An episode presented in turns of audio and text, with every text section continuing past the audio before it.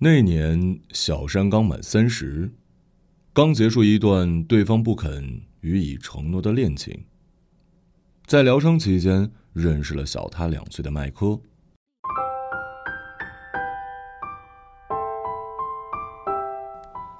最初，麦克热烈追求，温柔体贴，他被他的热情打动，也倾慕他的才能。年纪虽轻，却已在新创业公司担任要职。恋爱三个月，一切还很甜。第四个月开始容易吵架。他察觉到了麦克有一些异样，对他紧迫盯人，每天要求检查手机。他若打电话给他，没有立刻接听，就会传来一串骂人的话。开始要求他不能穿着短裙或者是短裤、背心、短洋装也不行。只有我一个人可以看。其实一开始他就曾经对他说：“你是我的，你是属于我的。”那时是两人激情过后的缠绵时分，他会抬起他的下巴，轻声的问：“永远不要背叛我，好吗？只属于我一个人，好吗？我是那么爱你，没有你，我的生命不算完整的。”相较于前任男友始终不肯给她承诺，并且有花心偷吃的记录，对于麦克的热情与专注，她非常感动。她从不知道有人会把她看得这么重要，即使她觉得只属于我这种话听起来有点可怕，但是她解读成那是因为他太爱我了。约会时，他们会到对方的家里小住几天。麦克一直希望快点同居，小山则还想多保留独自生活的时间。他们都有对方家里的钥匙，仿佛就是定情的信物。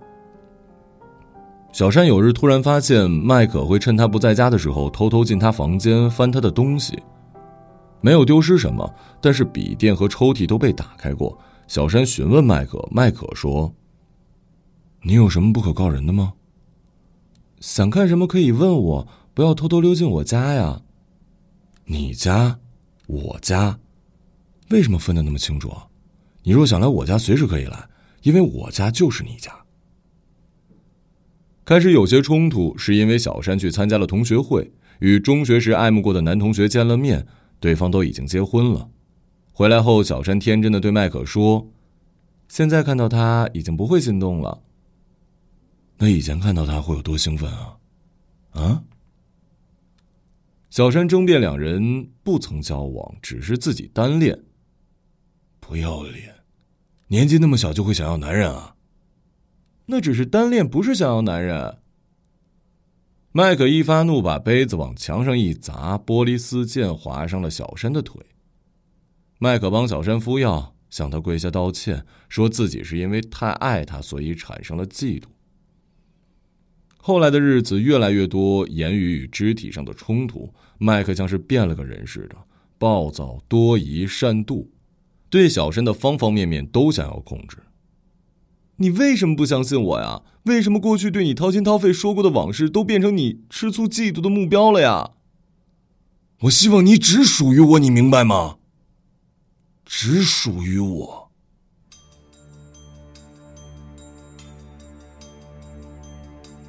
我曾经被女友背叛，生不如死。当初我喜欢你，因为你纯洁无瑕，我不想要你跟其他人一样变坏的。要怎么才能证明啊？嫁给我，一生只爱我一个人。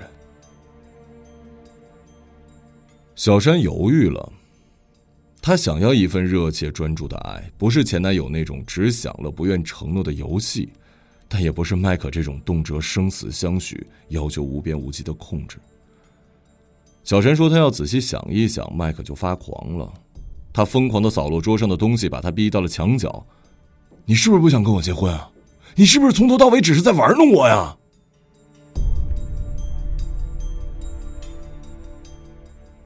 小山渐渐感觉麦克有点被迫害妄想。有个女人曾经辜负他，就好像天下的女人都会伤害他，自己明明什么都没做。只说要仔细想一想，他就受到了这么大的打击。他用手勒住小山的脖子，问他：“你是不是喜欢上别人了？你是不是喜欢上别人了？啊？”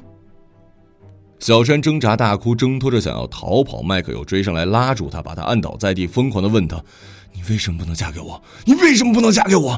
你说呀，你说呀！”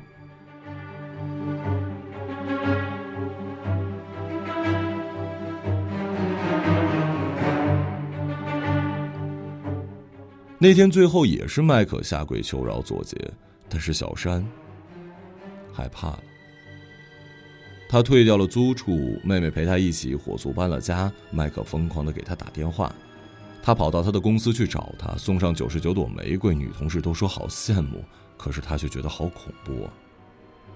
他约他到咖啡厅谈分手，但是对方死活不肯。说着说着，跑到马路上要给车撞，说他若要分手，他就自杀。好不容易劝回了店里，他又拿出小刀要割腕。手腕出了血，他用手指沾上血，在指尖上写着“没有你我不能活”，字迹斑驳，看起来很恐怖。那天闹得很凶，他只好报警，叫了警察。他爱一个人，有什么错吗？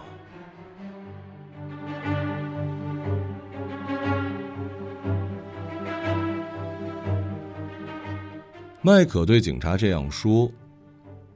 小山躲了麦克好一阵儿，那段时间他吃睡不宁，一直怀疑自己是不是对麦克太过绝情，想他当初对他的好，想到他曾经付出的感情，或许他真的只是忍受不了被拒绝，怀疑他不够爱他，会不会那是一种比较激烈的爱，只是自己还没有领会呢？麦克每天一封长信道歉。说自己幼时被母亲抛弃，父亲常年不在家，他是姥姥带大的，对家庭有渴望，所以才会反应激烈。麦克的心里充满了悔意，都是反省，满满的爱意。说他第一次见到他就知道自己此生非他不娶。他详细记录了他们何时认识、何时交往、何时第一次亲密、第一次诺言，那些海誓山盟，小山也觉得言犹在耳，可就是哪里怪怪的。小山躲藏起来的日子，把交往过程想了想。他慢慢发觉，麦可对他的爱看起来很强烈，但那份强烈完全与他无关。麦可活在自己构筑的剧本里，剧情都是他自己写的。小山逐渐认识到，麦可是一种控制狂，他对他施加的那些都是感情勒索。当你真正爱一个人，你不会去控制他的言行，约束他的穿着，你不会拿住他的往事刁难他，你不会因为他需要时间思考就把他按倒在地。当你对一个人施加言语与身体上的暴力，你根本就不能说自己这是在爱他，那是伤害，不是爱。想到这句话，小山终于哭了起来。他真是想破了头才理解到，麦克激烈的行为无关爱情。而是人格特质，不管他如何道歉，多想悔过，他那样的特质是很难改变的。他也无心无力去改变他。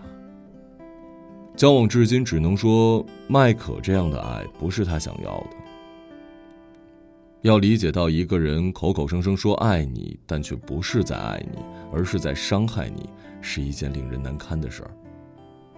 然而，这份难堪的体会也是一种成长。想要被爱，一定要先肯定自己的价值，要保护自己的珍贵，拒绝以爱之名的伤害。